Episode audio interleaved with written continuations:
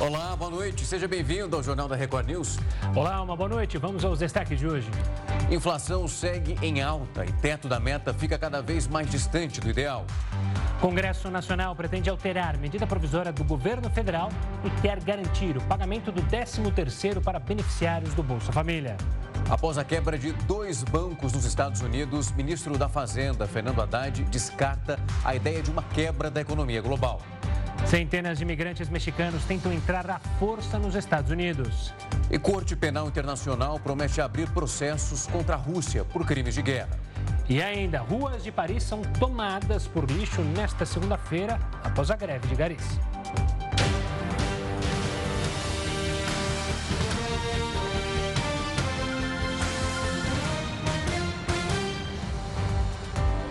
Quatro crianças e quatro adultos morreram soterrados em um deslizamento causado pelas fortes chuvas lá em Manaus. A terra atingiu nove casas na comunidade Nova Floresta, na zona leste da cidade. Isso por volta das nove horas da noite de domingo.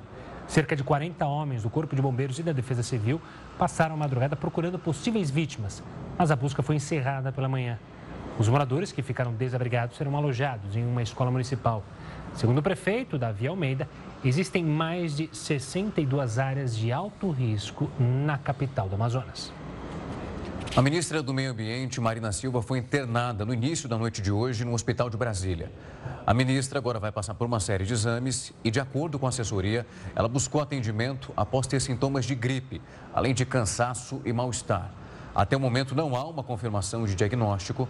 A agenda de Marina Silva foi cancelada já no final da tarde Vale lembrar que no início do mês de março, Marina esteve na terra indígena Yanomami, que concentra 10% dos casos de malária registrados no país em 2022. Em uma nova decisão do ministro Alexandre de Moraes, do Supremo Tribunal Federal, 130 pessoas receberam liberdade provisória após os atos de 8 de janeiro. O repórter Matheus Escavazini traz os detalhes ao vivo de Brasília. Boa noite, Matheus.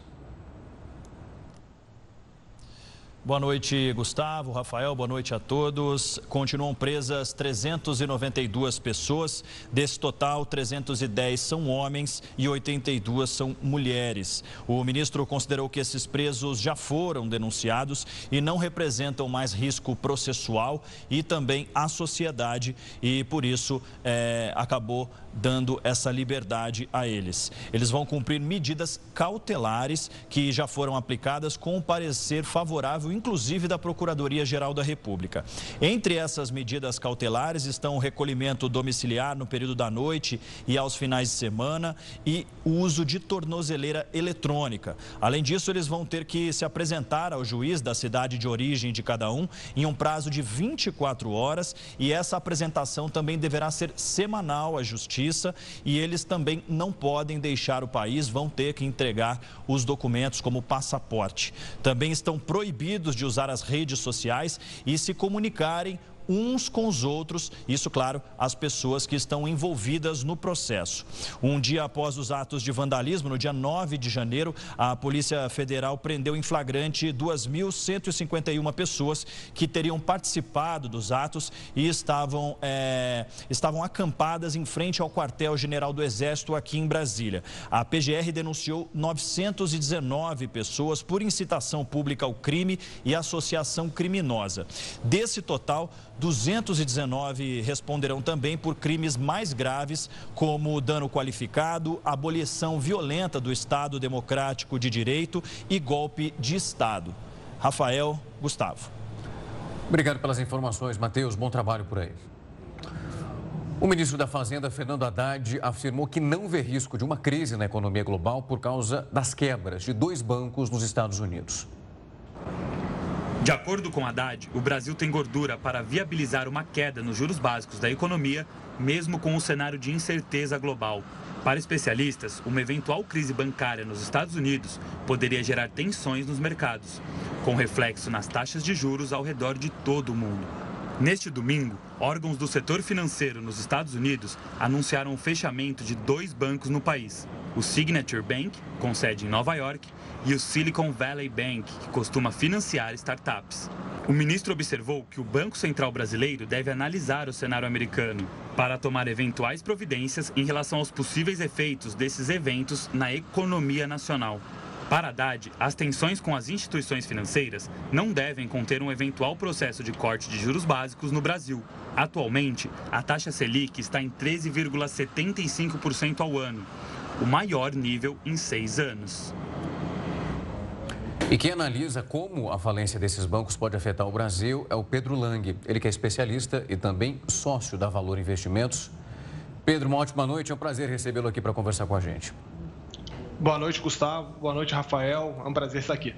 Pedro, quando a gente olha para o que aconteceu da última semana para o início dessa, o fantasma de 2008, quando os Estados Unidos acabaram enfrentando, assim como o restante do mundo, aquela sombra de uma crise que parecia ventilar o que aconteceu na Grande Depressão, obviamente isso acionou, inclusive, o presidente americano, que hoje veio a público pedindo para que as pessoas ficassem calmas, que o pior não aconteceria, porque o governo federal ia intervir de maneira um pouco mais segura para evitar o que vimos no passado.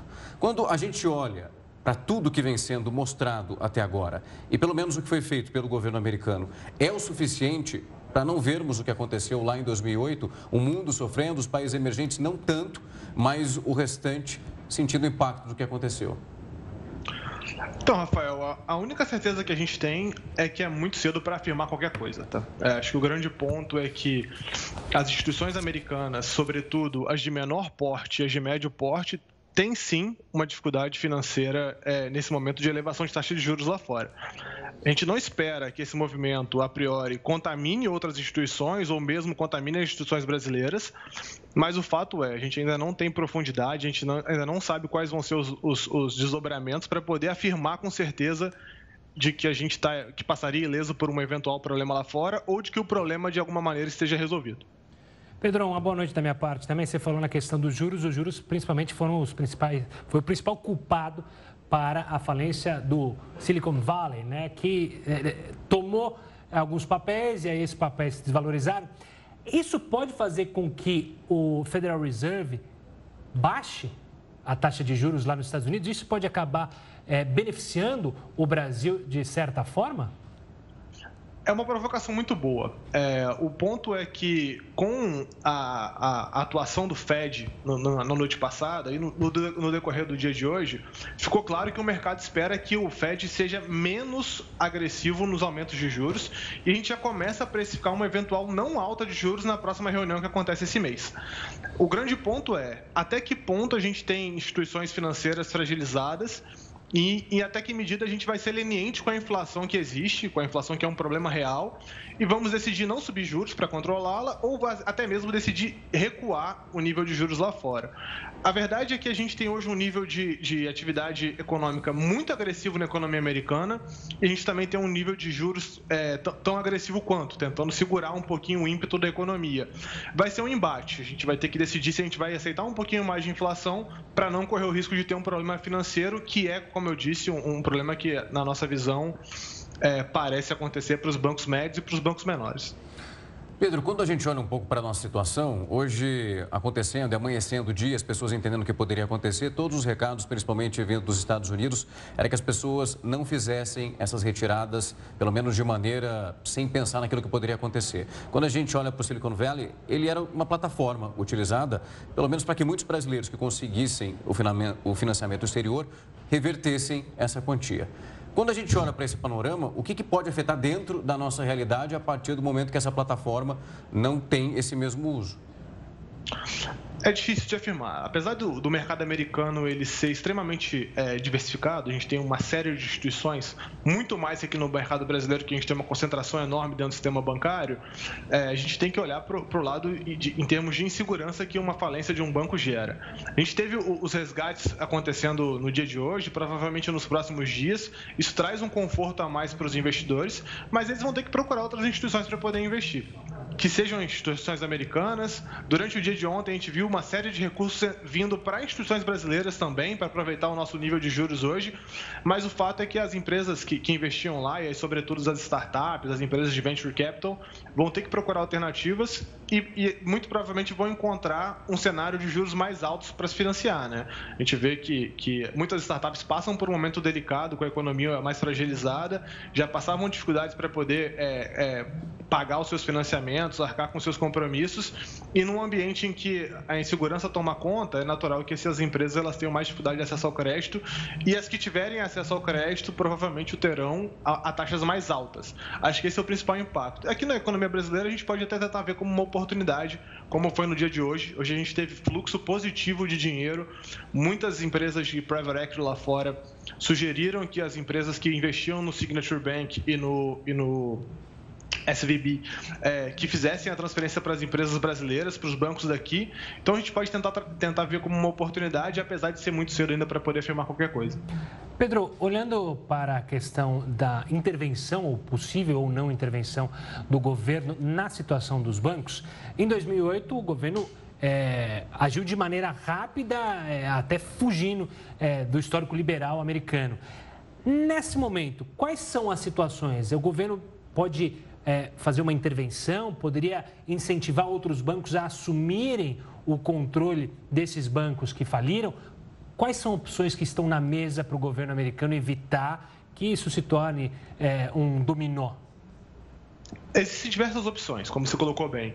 É, uma delas a gente viu hoje acontecendo. O HSBC ele comprou a fatia é, do SVB, que é que faz a, a operação na Europa, é, no, no, Reino Unido principalmente. Então, uma das saídas é outros bancos absorverem a massa falida. Por acaso o HSBC pagou um pound, pagou é, um dólar aproximadamente por todo o valor é, do banco lá fora. Então, a primeira alternativa é, sem dúvida alguma, outras empresas absorverem essa massa, essa massa falida, como aconteceu em diversos outros eventos é, na história bancária e financeira mundial.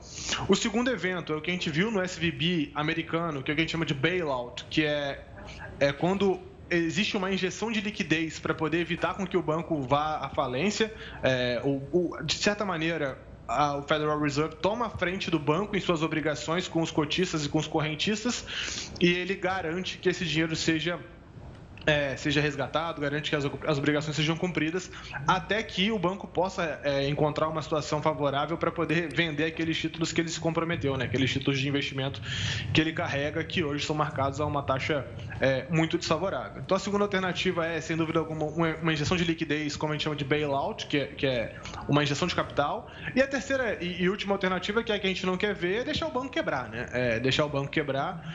E a gente não viu isso em 2008, ou viu em menor medida. É, mas a gente é, ainda tem como alternativa deixar a massa falida acontecer, mas aí causa prejuízo a empresas, causa prejuízo às pessoas. E como os bancos são importantes ferramentas de estímulo e, e de, até mesmo de, de, restrição econômica, eles têm um poder de é, quando entra em crise, de criar um problema é, sistêmico. E a gente tem que cortar esse mal pela raiz.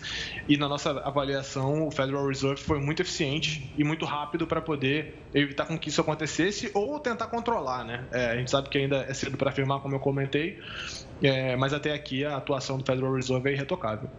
Pedro, quando a gente fala das atitudes que foram tomadas até agora, você mesmo acabou de escrever que é difícil a gente colocar em tempo para saber se todas as medidas tomadas até esse momento serão eficazes e vão conseguir evitar que o efeito dominó, como o Gustavo também trouxe muito bem, acabe afetando e mexendo com a economia de uma maneira que é muito significativa. Mas mesmo diante dessas dificuldades todas, é possível a gente pelo menos ter um período de tempo para saber em quanto tempo essas medidas, esse cuidado paliativo aplicado a esses dois bancos estão sendo efetivos?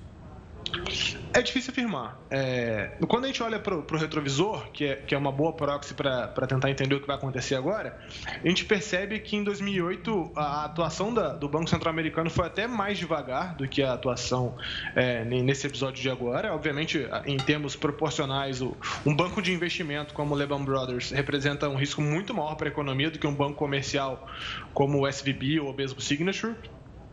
Mas o fato é, o Fed foi bem rápido na atuação aqui. A gente tem que ver se vai ter desdobramento.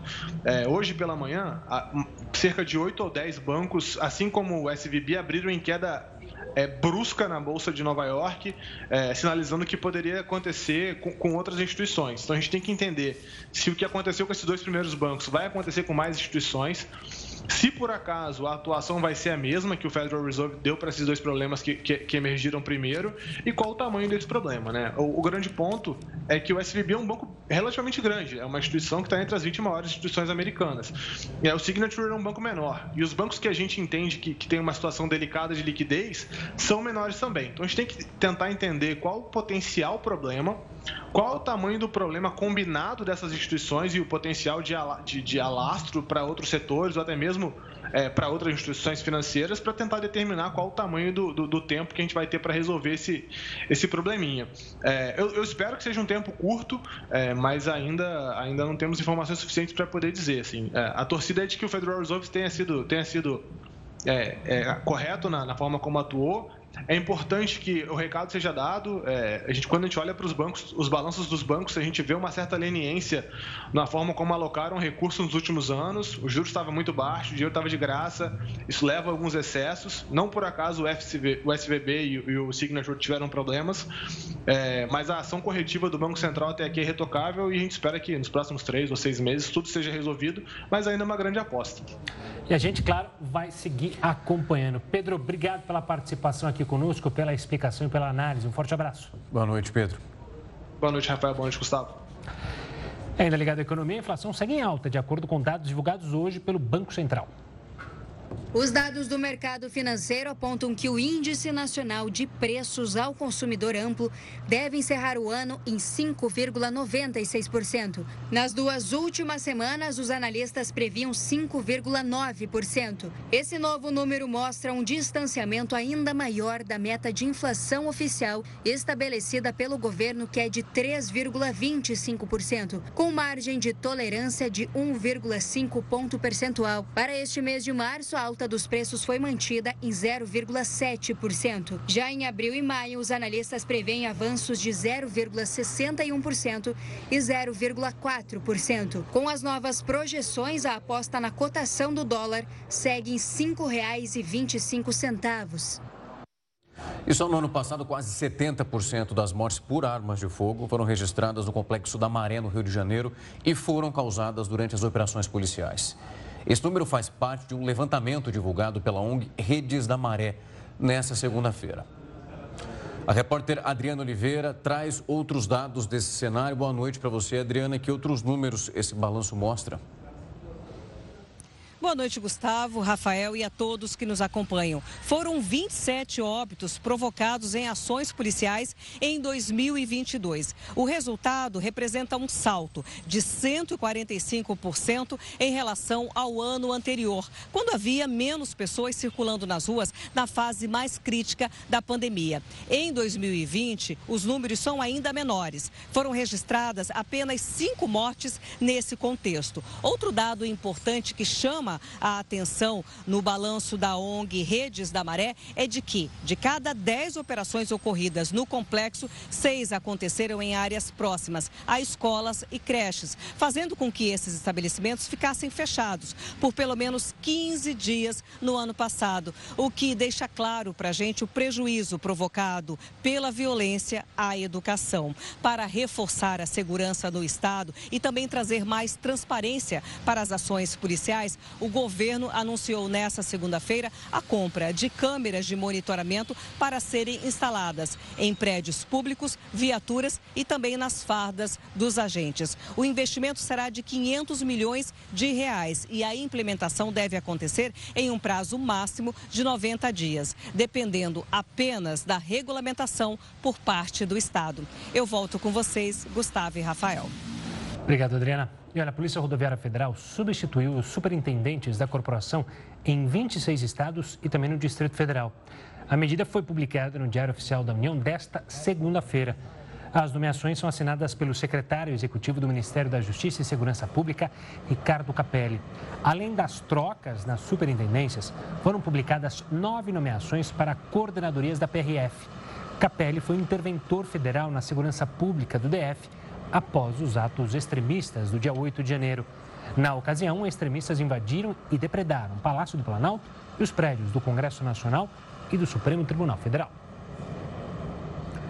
E mesmo com o alto número de desempregados no Brasil, quatro estados estão próximos de alcançar índices de pleno emprego. Mato Grosso, Mato Grosso do Sul, Rondônia e Santa Catarina encerraram o ano de 2022 com uma taxa de desocupação abaixo dos 4%, de acordo com pesquisa nacional por amostra de domicílios divulgada pelo IBGE. Os números podem estar relacionados com o avanço do agronegócio nessas regiões nos últimos anos. Além desse aspecto, Santa Catarina contou também com o retorno do turismo e a melhora da indústria têxtil, que foram duramente impactados durante os anos de alta da pandemia. Por outro lado, Bahia, Pernambuco, Sergipe e Amapá continuam com taxas acima dos 10%. E a Unilever Brasil, dona da Hellmann's, entrou com recurso especial para impedir a concorrente Heinz Brasil SA de utilizar expressões exageradas em suas campanhas, alegando publicidade enganosa. Porém, o Superior Tribunal de Justiça rejeitou o recurso, alegando que a concorrente também se utiliza do mesmo método em suas ações comerciais. Assunto para ele, Heroto Barbeiro, como é que está essa pancadaria entre ketchup e maionese? Conta pra gente, você que gosta também de usar alguns adjetivos, né? Talvez você não possa mais usar. Não sou eu que apareço na redação, vocês é que aparecem com aquele sanduichão enorme, aquele monte de coisa no meio da, do, do, do, hot dog, um vermelho, outro branco, etc., né? que é o ketchup, que é também a maionese. Mas é um detalhe interessante que eu queria contar para o pessoal que nos acompanha, é o seguinte. Qualquer cidadão pode bater na porta do CONAR, que é o Conselho de Autorregulamentação uh, Publicitária. Ele é um órgão civil, não tem nada a ver com o governo, mas as empresas que fazem parte do CONAR, elas, elas assinam um compromisso de aceitar qualquer decisão se porventura houver uma concorrência considerada ilegal ou mesmo abusiva. Não é o que aconteceu numa briga de duas gigantes. De um lado está a empresa Unilever e do outro lado está a fabricante chamada Heinz. E qual é a briga? A briga é entre o ketchup de um lado e a maionese do outro lado. Mas essa briga poderia ter sido na, na, gôndola do supermercado, né? Você passa assim no pão, aquela coisa toda. Aí podia dar uma briga lá entre a maionese e o ketchup, os dois rolados lá de cima da gôndola para o chão, etc, etc. Mas o que aconteceu é que a Unilever disse que o tal do ketchup da, da Heinz, ele fazia propaganda enganosa. Por que razão? Porque está escrito no rótulo, segundo aqui o Conar, é, dizendo o seguinte, é o ketchup mais consumido no mundo. E a Unilever disse, não, não é não. E a Heinz dizia, é o melhor, ela é a melhor em tudo que faz. Então, por esse motivo, a Unilever bateu lá na porta da, do Conar, fazer uma reclamação, uma empresa fazendo uma reclamação contra a outra.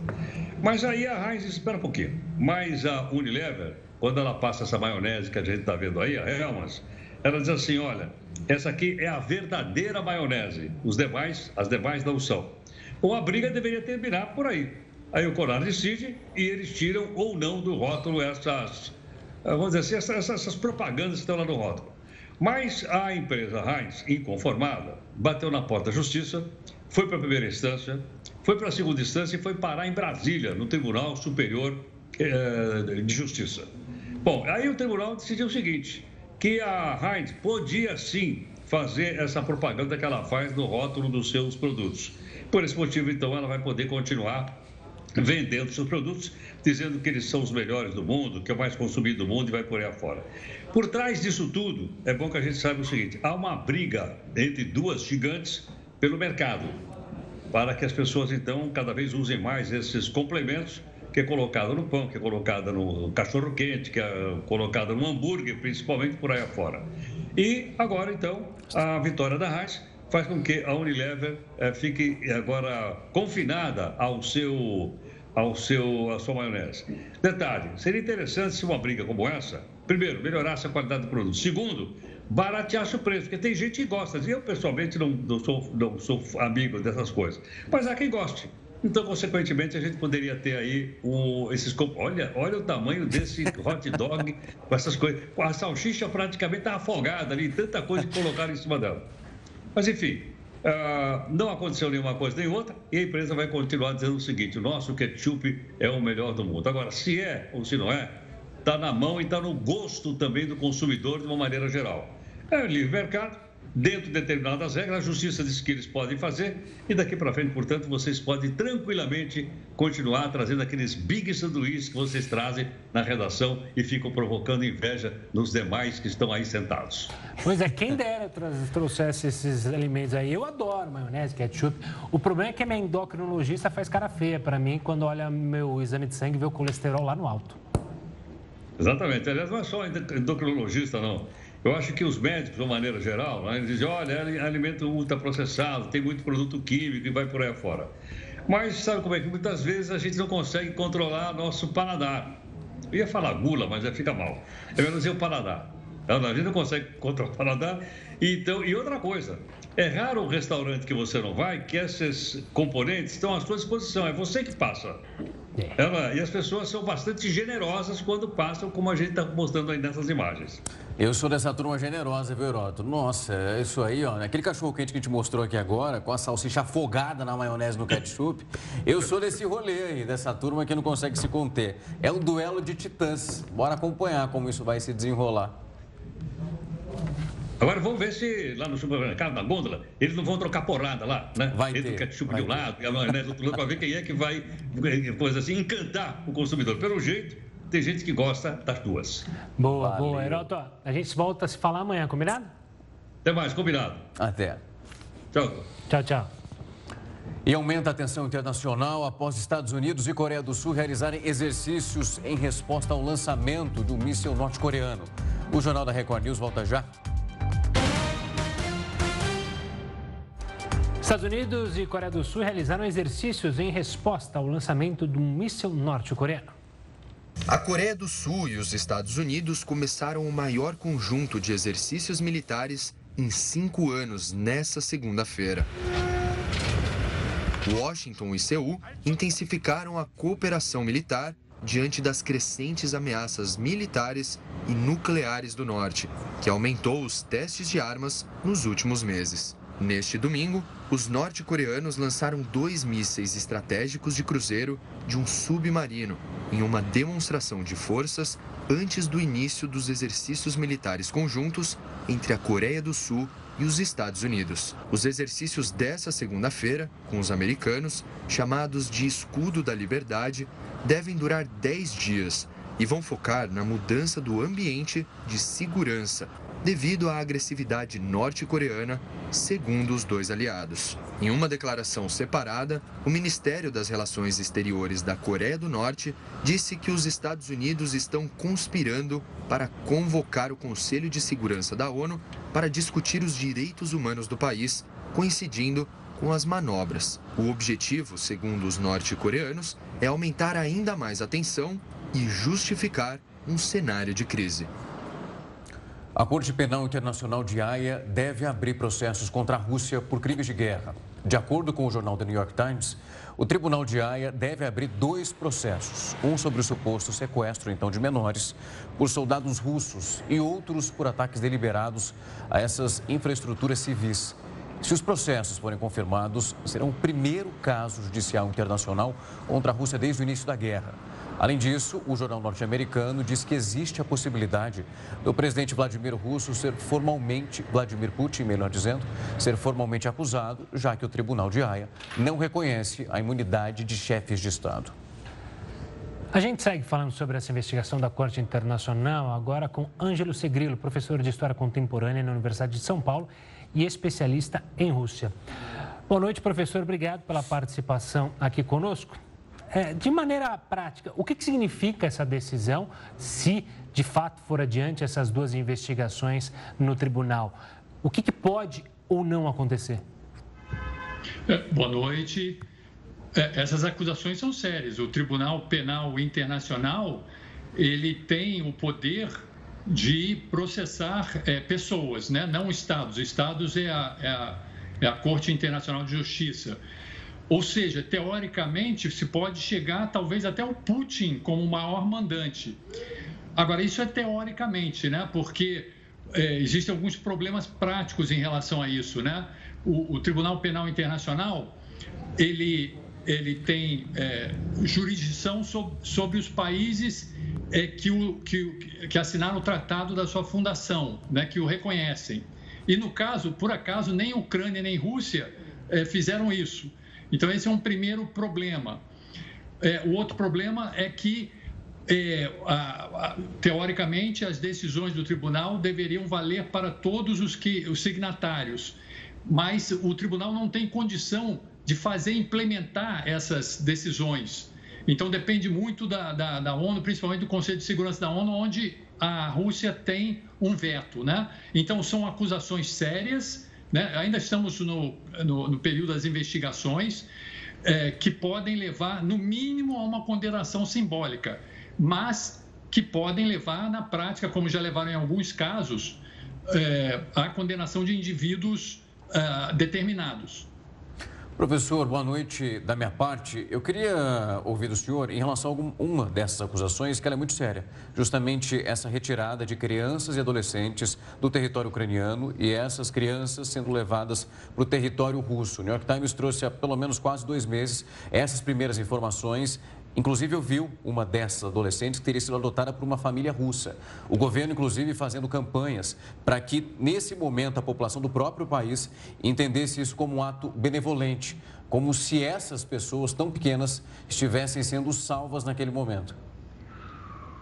É, é, é esse tipo de comportamento é, é proibido né, pela, pela, pela, pelo direito internacional. Numa guerra, você não pode é, pegar crianças que fiquem sem seus pais, por exemplo, não podem ser levadas para esse próprio país que é, é, proclama guerra, né? Se, os, se parentes não conseguirem ser achados ou não haja possibilidade no local, eles devem ser levados a um terceiro país. Isso é que diz o direito internacional. É, agora, nós sabemos que o direito internacional é uma coisa nebulosa, né? Nós, nós não temos, não é como o direito dentro dos países, em que você tem uma Suprema Corte, né, que decide e obriga os cidadãos a fazerem isso. No direito internacional, você não tem um governo internacional que obrigue a que isso seja cumprido. Então, é, o que a Rússia diz é que eles estão fazendo uma ação é, humanitária, né? porque essa, essas crianças estão sem pais, numa, sem, sem pais, né? É, numa situação de guerra e, portanto, estão sendo levados para um outro local né, mais pacífico e uh, aqueles que não, não têm uh, pais uh, estão sendo adotados. Então, eles dizem que isso é uma situação humanitária, mas isso é contra o direito internacional.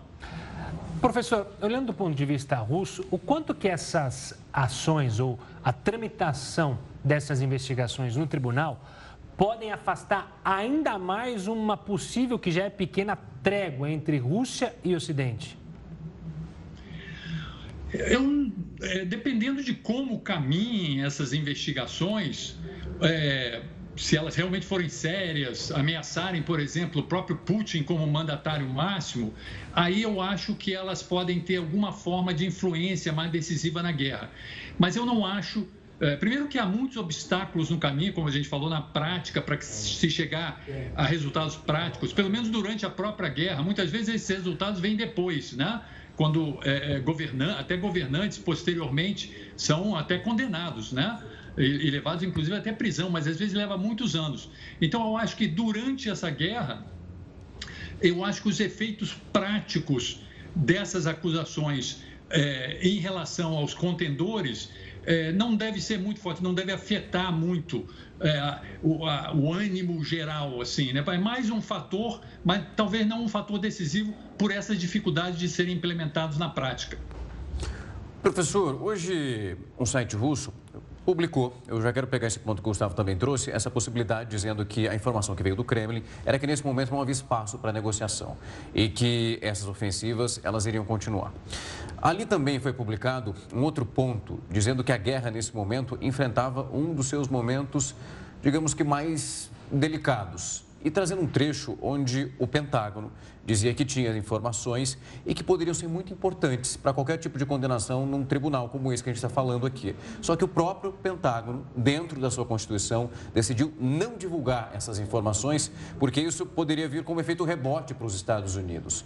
Eu queria entender um pouco dessa jogada com o senhor e também esse ato dos Estados Unidos. O próprio New York Times também já falou dessa possibilidade que o serviço de inteligência tinha coletado essa informação, mas que não divulgaria através dos acordos que tem para que essa informação não vazasse. É, nós temos que ter muito cuidado na, na, durante guerras, né? porque existem pro, propagandas de guerra é, dos dois lados, né? ou de vários lados que existem. Né? Isso aí é, é, é, é, completamente certo. Né? Então você tem meio que peneirar tudo isso, e esse é um dos grandes, uma das maiores dificuldades dos próprios investigadores desses processos. Né? Peneirar o que são rumores, né? o que são é, exageros ou o que são mesmo propagandas falsas, né? de, de, feitas de propósito, dos fatos reais. Essa é uma dificuldade até para os próprios investigadores. É, é, e, é, além disso, você tem os vários interesses juntos. Né? Então, eu acho que essa, esse tipo de afirmação é uma, é, uma, é uma parte desse jogo geral de estratégia né, de quando as divulgações, as informações, sejam elas verdadeiras ou falsas, devem ser divulgadas né, no momento mais favorável. Isso tudo é, é, um conjunto que faz parte da guerra. A guerra, a informação, né, a guerra da informação, hoje em dia é quase tão importante quanto essa guerra bélica mais direta de tanques, né, aviões, etc. Tá certo. Professor, obrigado pela participação, pela explicação e análise sobre mais esse fato relacionado à guerra. Um forte abraço e até uma próxima. Boa noite, professor. Prazer, agradeço o convite. A guerra na Ucrânia fez as importações de armas na Europa aumentar 93% em 2022. As importações de armas na Europa praticamente dobraram em 2022, devido ao fornecimento em massa para a Ucrânia, com a alta de 93% em um ano. As importações cresceram também por causa do aumento dos gastos militares em vários países europeus, como a Polônia e a Noruega. Segundo o estudo, essa tendência deve se acelerar por conta da falta de perspectiva do fim do conflito no leste europeu. Para se ter uma ideia, a Ucrânia, que antes da guerra era apenas um pequeno importador de armamentos, se tornou o terceiro maior destino mundial de armas no ano passado, de acordo com o um relatório do Instituto Internacional de Estudos para a Paz de Estocolmo. O país concentra atualmente 31% das importações de armas da Europa e 8% das importações do mundo. O aumento das importações europeias era previsível após o início da invasão da Ucrânia, mas essa é uma tendência já registrada há vários anos, por conta da anexação da península ucraniana da Crimeia por parte de Moscou em 2014.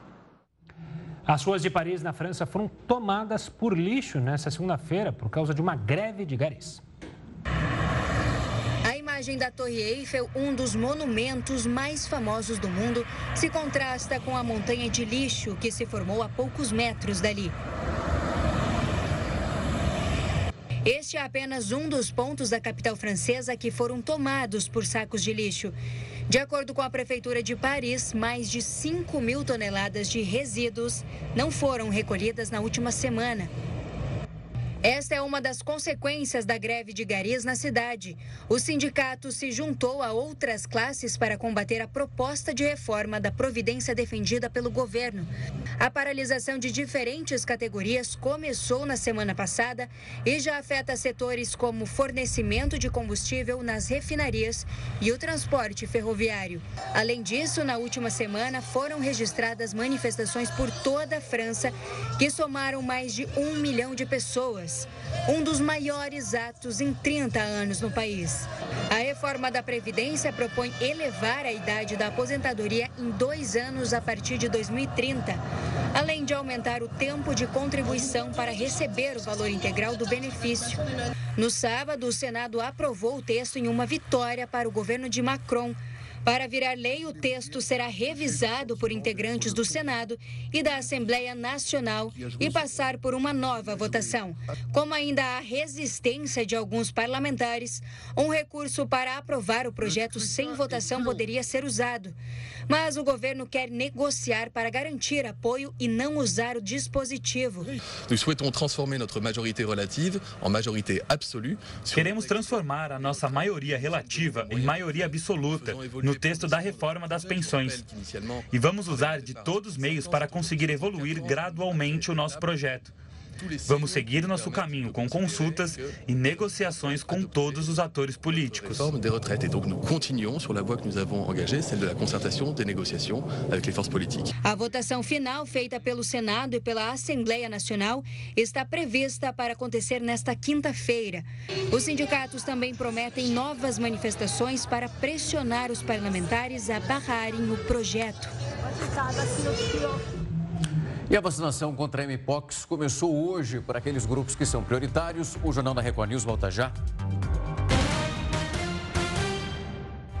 Estamos de volta. A vacinação contra a Mpox começou nesta segunda-feira. O foco está em grupos de risco e profissionais de laboratórios. A campanha de imunização iniciou em todo o Brasil e as doses estarão disponíveis nos serviços de vacinação. Nesta primeira etapa, o foco é em grupos de risco de evoluir em formas graves da doença. Atualmente, o país conta com 47 mil doses e a aplicação será feita enquanto durarem os estoques. Apenas dois grupos poderão receber a vacina pré-exposição à doença: pessoas com HIV e profissionais de laboratório que trabalham diretamente com o vírus. Quem teve contato direto ou próximo a alguma pessoa infectada ou com suspeita também poderá se imunizar. Já quem foi diagnosticado com a Mpox ou tiver alguma lesão suspeita no momento da vacinação, não deve receber a dose. Eu acredito até pela própria logística da vacina e característica de, após o frasco aberto, a duração da, dessa vacina ser por pouco tempo, que ou a gente vai ter que fazer uma, uma lista para vacinação, ou talvez valesse a pena a gente vacinar também, tendo a oportunidade outras pessoas que têm um risco maior de adquirir a doença. É, nós estamos falando de uma doença que nessas pessoas com CD4 menor que 200, não, os pacientes com imuno, uma imunodeficiência mais grave apresentam formas muito graves da doença, inclusive com casos de óbito, como nós vimos aqui no Brasil. De acordo com o Ministério da Saúde, o esquema vacinal será de duas doses, com quatro semanas de intervalo para pessoas acima de 18 anos. O Brasil teve mais de 50 mil casos suspeitos para Mpox. Deste total, cerca de 20% foram confirmados para a doença. E atletas do Palmeiras foram vítimas de um suposto esquema de pirâmide financeira. O jogador William Bigode, que atua nesse momento no Fluminense, está envolvido nesse caso. Essa foto mostra a relação de amizade entre William Bigode, Mike e Gustavo Scarpa. Os três jogaram juntos no Palmeiras de 2018 a 2021. A proximidade dos gramados fez surgir também uma relação financeira entre eles. William Bigode é um dos donos da WLJC, uma assessoria de investimentos. Na página da empresa, o atacante escreve que o foco é gerar resultado na vida das pessoas. Nessa conversa, contida no processo, William apresenta o plano de negócios à Scarpa, hoje na Inglaterra. Aqui, uma funcionária de William convence Mike a investir em criptomoedas. Ela admite o risco, mas diz que ele pode confiar no negócio. A empresa de William indicou então o investimento em duas outras corretoras parceiras. A promessa era de retornos de 3,5% a 5% ao mês. Pouco tempo depois, Scarpa fez um depósito de mais de 3 milhões de reais. Os problemas começaram quando Scarpa e Mike tentaram receber o dinheiro. Eles alegam um prejuízo de cerca de 11 milhões de reais referentes aos investimentos feitos em 2021 e 2022.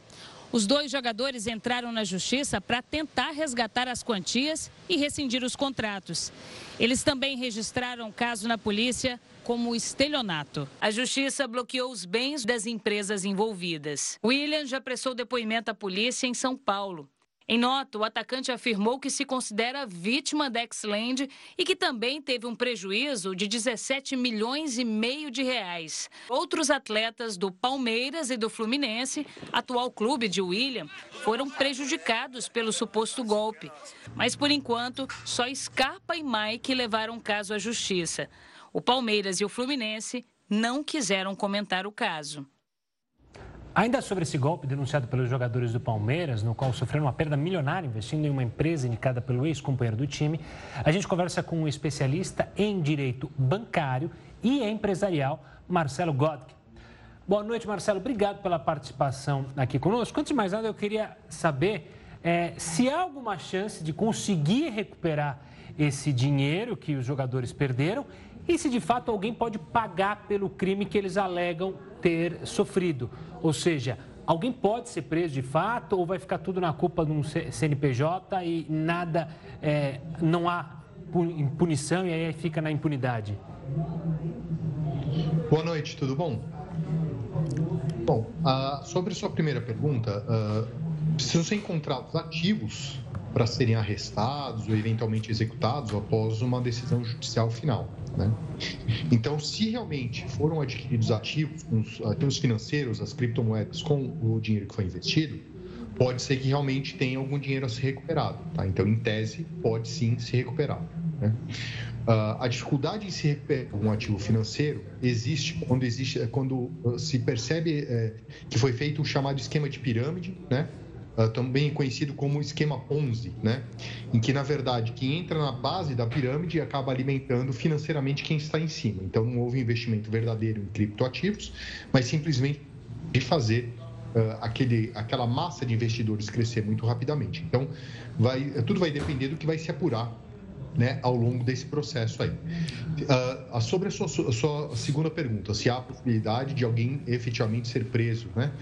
Olha, uh, a depender de como uh, foi feita a oferta desse investimento para os jogadores do Palmeiras, etc., em tese pode haver, né, pode ter acontecido de um crime, e aí pode ser que realmente alguém venha a ser condenado criminalmente. Uh, existe toda uma regulamentação bancária, uma regulamentação, principalmente nesse caso, que é o que eu acredito que incida, né? a regulamentação de mercado de capitais. E a regulamentação de mercado de capitais determina que se foi feita uma oferta pública né, de uh, algo que seria considerado um valor imobiliário sem o devido registro, em tese pode ter acontecido o cometimento de crime. Mas tudo tem que ser apurado efetivamente no processo. Tá? Marcelo, boa noite. Agora da minha parte, quando a gente olha para o que aconteceu com os jogadores, a gente aqui durante a programação, acaba noticiando casos que são parecidos com as suas divergências. Esquema de pirâmide com uma nova roupagem, que não deixa tão claro o que aconteceu. Inclusive, um dos jogadores envolvidos nessa polêmica disse que jamais se imaginou dentro de uma pirâmide financeira e agora com prejuízo nessa proporção. Quando a gente consegue perceber Infelizmente, algo já aconteceu. Nesse caso, a porcentagem, esse ganho de 3,5% até 5%, algo que é fora da realidade, são os primeiros sinais de que, de fato, algo não está certo ali? um ditado popular que diz que quando a esmola é demais, o santo desconfia, né? Não é comum a gente ter um investimento que renda 3%, 4%, 5% ao mês. Isso é um pouco fora da realidade. Nós ainda vivemos um período de uma certa inflação e tudo mais, mas não é comum né, um investimento né, eh, ter ali uma, uma garantia de retorno de 3,5% ao ano. Né? A gente sabe que às vezes uma pessoa que não tem uma formação adequada, não tem, ah, sei lá, um costume maior com investimentos financeiros, ela possa cair no conto do vigário, né? Mas não é comum a gente ter um retorno garantido de 3, 4, 5% ao mês, tá? Então, uh, talvez a, o primeiro, a primeira lição a, a, se tirar disso tudo é, quando é esmola demais, o santo desconfia. Então, procure um assessor de investimento, não confie nos amigos, não confie em pessoas muito próximas, sem ter alguém de confiança que possa avaliar né, o risco daquele investimento. Então você tem razão, me parece um pouco elevado mesmo, não é o padrão de mercado de investimento uh, legítimo. Né? Marcelo, além desse ponto do valor elevado do investimento, está se popularizando justamente essa, esse termo que a gente usou na reportagem, você usou há pouco, assessor de investimento. Como eu posso me garantir, me precaver de que eu estou justamente indo atrás de um assessor de investimento ou de uma empresa séria antes de cair no conto do vigário. É possível ver maneiras de, olha, essa empresa, por exemplo, o caso dessas duas empresas, elas, elas nem podiam, de acordo com o Banco Central, fazer investimentos em criptomoedas. Como checar isso? Como me precaver para justamente não cair numa dessa?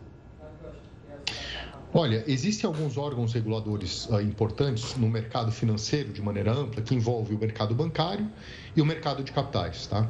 Se por acaso alguém vem oferecer um investimento para a gente, eu acho que a primeira coisa a ser feita é verificar no site desses, desses reguladores, como por exemplo o Banco Central e a Comissão de Valores Imobiliários, se aquela pessoa que nos, nos oferece o investimento tem uma autorização para fazer isso.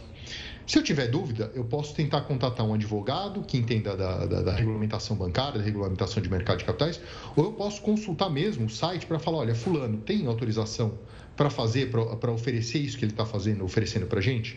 A gente vai encontrar lá no site da Comissão dos Imobiliários né, uma série de assessores de investimento uh, e, até de maneira ampla, né, quem tem autorização para oferecer alguma coisa para a gente. Né?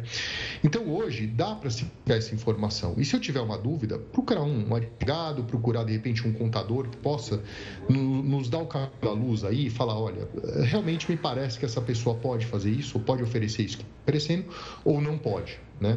Mas, de novo, existem sites dos reguladores que, de, que demonstram quem tem autorização para oferecer esse tipo de investimento, como em criptomoedas ou outros tipos de investimento que até tem cara, eh, cara um pouco mais legítimo. Tá? Então, a informação está aí para a gente buscar essa informação e não confiar no amigo, confiar sempre né, no regulador, no advogado, no contador que tem um pouco mais de informação sobre esse tipo de, de investimento. Tá? Só um parênteses, em sites oficiais, né? Não em rede social em que alguém aparece falando ao lado de um belo carro, de um belo iate que vai te dar um investimento é, milionário. Exatamente. Buscar no site do Banco Central do Brasil e buscar no site da Comissão de Valores Imobiliários. É a primeira fonte que eu mesmo, quando alguém me pergunta, essa pessoa pode negociar, pode oferecer, pode fazer esse tipo de. prestar esse tipo de serviço, é lá que eu, como advogado, vou buscar esse tipo de informação em primeiro lugar, tá? Marcelo, quando a gente olha o que aconteceu com os jogadores e também as empresas envolvidas, um dos pontos que foram, pelo menos, alavancados, como já deveria também ter gerado uma desconfiança, é o lastro. O que eles falavam ali eram pedras preciosas. E também alguns especialistas, hoje, quando essa história começa a ganhar um pouco mais de volume e musculatura, dizendo que também é bom fugir disso. É tão certeiro assim ou existe algum caso onde a empresa pode ter como seu lastro pedras preciosas, mas que seja de confiança? Olha, a pedra preciosa é uma coisa que tenta se negociar muito aí no mercado. Às vezes alguém bate lá na porta do escritório, fala, ah, até estruturar esse tipo de operação. Eu, particularmente, como advogado, disso porque eu sei que é algo que normalmente não leva a um bom lugar, tá? Então, não é algo que eu gosto de fazer. Uh, inclusive, uh, o primeiro ponto para mim como advogado é, se alguém tenta me contratar para prestar esse tipo de serviço, eu falo assim, tá bom, tá aqui minha proposta. Eu quero tanto de honorários para fazer isso. Quando a pessoa fala assim, ah, não, mas vamos entrar no... Porque eu já sei que é algo que não é muito bom, porque se ele não quer nem pagar o advogado, você imagina se ele vai dar retorno para o seu investidor, né? Então, o teste que eu faço justamente começa na minha proposta de honorários. Quem pede para eu entrar no risco para prestar serviço jurídico dessa natureza, eu, eu já sei que não é bom negócio, tá? Então, tem muita gente esperta nesse mercado, a gente tem que tomar muito cuidado. Os valores, via de regra, são bastante expressivos, tá? Então, mesmo em pedra preciosa, não é algo que realmente uh, chama minha atenção de maneira positiva, normalmente chama minha, minha atenção de maneira negativa. Então, eu tento tentaria fugir também. Tá? Tá certo. Marcelo, obrigado pela participação aqui conosco, pela análise e também pela ajuda para justamente quem está em casa acompanhando, quer fazer um investimento e às vezes fugir dessa turma aí. Um forte abraço. Boa noite, Marcelo. Boa noite, eu que agradeço. Um grande abraço, estou à disposição. Até. E centenas de imigrantes mexicanos tentaram entrar à força nos Estados Unidos. A gente vai te mostrar isso logo depois do intervalo. Centenas de imigrantes mexicanos tentaram entrar à força nos Estados Unidos. Essa tentativa de invasão aconteceu após os migrantes se revoltarem contra um novo aplicativo do governo dos Estados Unidos, por onde eles devem agendar solicitações presenciais de visto de asilo e refúgio. Para impedir a entrada do grupo, os policiais usaram arame farpado, barreiras improvisadas e escudos na ponte internacional de El Paso, no Texas. O Congresso Nacional pretende alterar a medida provisória do governo federal que recria o Bolsa Família para que o 13º seja incluído dentro do benefício. O governo federal diz que não vai pagar a parcela extra em dezembro. Segundo a gestão do presidente Luiz Inácio Lula da Silva, o 13º não faz sentido para o Bolsa Família, porque o programa é de assistência e complemento de renda, e não uma remuneração salarial. Mas deputados e senadores da oposição e até partidos à frente de ministérios do atual governo vão tentar garantir o pagamento do 13º. Inclusive, já apresentaram emendas à medida provisória. Entre as sugestões de alteração há propostas para transferência de uma parcela adicional no fim do ano, ou para que os beneficiários recebam, no mês de junho e dezembro, um acréscimo de 50% do valor do auxílio. Outra reivindicação dos parlamentares é para a criação de benefícios adicionais, além dos que já foram anunciados pelo governo federal. Essa edição do Jornal da Record News vai ficando por aqui. Muito obrigado pela sua companhia. Tenha uma ótima noite. Fique agora com o News das 10 com a Renata Caetano. A gente se vê amanhã. Tchau, tchau.